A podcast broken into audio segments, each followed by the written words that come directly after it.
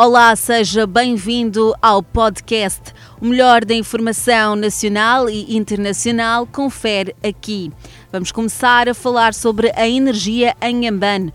Mais de 3 mil famílias serão abrangidas pela nova linha de energia que deverá partir de Teman a Maputo. A Eletricidade de Moçambique garante compensação justa a todos os abrangidos e, para o efeito, estão disponíveis 40 milhões de meticais. O valor vai ser investido não só nas compensações pelas benfeitorias a serem abrangidas pela linha, mas também na construção de três vilas de reassentamento em Chibuto, Marraquém e Boane, onde vão ser erguidas novas habitações. A nova linha de energia a ser movida com base no gás não só vai beneficiar a região sul, pois para a segunda fase de implementação poderá servir para as regiões centro e norte. Com esta linha, cinco novas subestações vão ser construídas no país, um projeto que se espera a sua entrada em funcionamento em 2024. 40 matronas estão a ser capacitadas no distrito de Vanduzi, província de Manica, em matéria de saúde sexual reprodutiva, partos institucionais e aborto seguro. Espera-se que as mulheres possam colaborar com as unidades sanitárias para evitar mortes. São matronas oriundas dos distritos de Manica, Macate, Gondola e Vanduzi, distritos considerados epicentro de mulheres grávidas que preferem dar à luz fora da maternidade e sem cuidados hospitalares. A capacitação visa sensibilizar as comunidades sobre os riscos de partos não institucionais e a necessidade de se evitar mortes de jovens e adolescentes nas comunidades rurais. A capacitação de 40 matronas tem como objetivo dotá-las de conhecimentos sólidos e, em seguida, essas vão se aconselhar e encaminhar as parturientes às unidades sanitárias a fim de obterem cuidados especializados. Com esta capacitação, a Associação dos Jovens da Soalpo espera ver nos próximos anos reduzido o índice de mortalidade materno-infantil na província de Manica, motivados por partos inseguros e fora das unidades sanitárias. Como forma de promover as danças tradicionais locais, as autoridades municipais na cidade de Moatize promovem festival entre os bairros da urbe. São danças que desde os tempos dominaram a cultura da cidade carbonífera de Moatize, na província de Tete. Para quem sempre ouviu falar destas danças, louva a iniciativa que classifica como uma verdadeira veia de transmissão destas culturas, de uma geração para a outra. Numa primeira fase, participam neste festival cinco bairros, nomeadamente 25 de setembro, 1 de maio, Bagamoio e Liberdade. A zona da Chipangara, na cidade da Beira, acordou agitada na manhã de sábado, devido à existência de um caixão na porta da sua residência. Dona Ana Mucaça, que mora nessa casa com a sua filha e neta, ao acordar deparou-se com o caixão mesmo na porta da sua moradia. A mulher procurou de imediato pela ajuda das autoridades. Mais tarde, o Serviço Nacional de Investigação Criminal da Beira fez ao local e desvendou um mistério. No interior do caixão, ossadas. Resta saber se são humanos ou não. Agora as autoridades procuram pelo autor desta ação. O Serviço Nacional de Investigação Criminal destruiu mais de 100 quilos de heroína no distrito de Nicoadala. A droga foi apreendida no distrito de Mucuba quando seguia para a África do Sul. O cidadão que foi encontrado com a droga encontra-se ainda detido para prestar mais esclarecimentos, uma vez que o Cernic pretende encontrar a fonte da origem das drogas. Com a destruição das mesmas, o Serviço Nacional de Investigação Criminal quer desencorajar o tráfico e consumo de drogas, que tem estado a fluir na Estrada Nacional número 1, na província da Zambésia. Só este ano, o Serviço Nacional de Investigação Criminal na província da Zambésia frustrou mais de duas tentativas de tráfico de drogas com destino à África do Sul. Um recluso perdeu a vida e outros 19 contraíram ferimentos entre graves e ligeiros, em consequência de um acidente de viação ocorrido na tarde de sexta-feira, a cerca de 30 km da cidade de Nampula. A movimentação de reclusos ao centro aberto da Pala, no distrito de Ribaue, acabou em acidente mortal. Dados facultados pelas autoridades em Nampula indicam que do acidente um guarda perdeu a vida e outros contraíram ferimentos entre graves e ligeiros. Os guardas penitenciários que escoltavam a viatura acidentada também contraíram ferimentos e foram conduzidos ao Hospital Central de Nampula. O mesmo confirmou a ocorrência e assegurou que todas as vítimas do acidente estão já a receber cuidados médicos. Informações ainda em nosso poder indicam que um recluso fugiu instantes depois do acidente ocorrido na zona de Motivase, no distrito de Ribaue.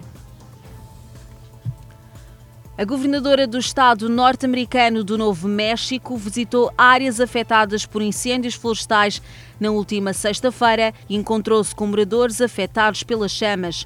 No encontro comunitário, ela também elogiou os voluntários por ajudar as pessoas afetadas pelo incêndio. Pelo menos duas pessoas morreram e mais de 200 casas foram destruídas desde que os incêndios começaram na última terça-feira. Um incêndio causado pelo vento matou um casal e destruiu mais de 200 casas. Autoridades disseram que o incêndio começou quando os ventos fortes derrubaram uma linha de energia. O melhoramento das condições permitiram que os helicópteros atirassem mais água ao fogo, enquanto as equipas de terra asseguravam as linhas de fogo. As evacuações permaneceram no local para cerca de 5 mil pessoas. Em relação à Ucrânia, o presidente ucraniano pediu que outras nações imponham a proibição do petróleo russo para infligir mais pressão sobre o país para encerrar a sua invasão na Ucrânia. Zelensky classificou as sanções existentes contra a Rússia como dolorosas, mas enfatizou que elas não são suficientes. No seu discurso, Zelensky também disse que a situação ainda é muito difícil no sul e leste da Ucrânia. O discurso do presidente ucraniano vem depois que os corpos de mais de 900 civis foram descobertos na região ao redor de Kiev após a retirada da Rússia de lá. Zelensky disse que nos distritos ocupados de outras regiões, os militares russos continuam a aterrorizar civis e que estão também à procura de qualquer pessoa que já tenha sido associada ao exército ucraniano ou a agências governamentais. Zelensky também falou sobre as esperanças de adesão do seu país à União Europeia. Ele disse que um questionário que havia recebido do presidente da Comissão Europeia estava quase completo. Manifestantes marcharam novamente na última sexta-feira em Michigan para expressar o seu descontentamento contra a polícia pelo tiro fatal de um homem negro no início deste mês. A multidão cantou e marchou para a sede da polícia na cidade de Michigan. Manifestantes seguravam uma placa que dizia respeite a existência ou espere resistência. A polícia de Michigan divulgou quatro vídeos de diferentes fontes na quarta-feira, nove dias depois de que este homem foi morto durante uma batida de trânsito. O vídeo mostra o homem a tentar correr e lutar. O chefe da polícia diz que o tiroteio é uma tragédia. O advogado de direitos civis pediu que o polícia no tiroteio seja demitido e processado. O caso está a ser investigado. O único membro sobrevivente da equipa de ataque do Estado Islâmico que aterrorizou Paris em 2015 pediu perdão e expressou condolências às vítimas. Durante anos, Salah Abdeslam ficou em silêncio sobre o que aconteceu a 15 de novembro de 2015 no Teatro Bataclan, nos cafés de Paris e no Estádio Nacional e às 130 pessoas que foram mortas. Depois que o seu julgamento começou no ano passado, ele teve algumas explosões de bravura extremista, mas por meses recusou-se a responder à maioria das perguntas.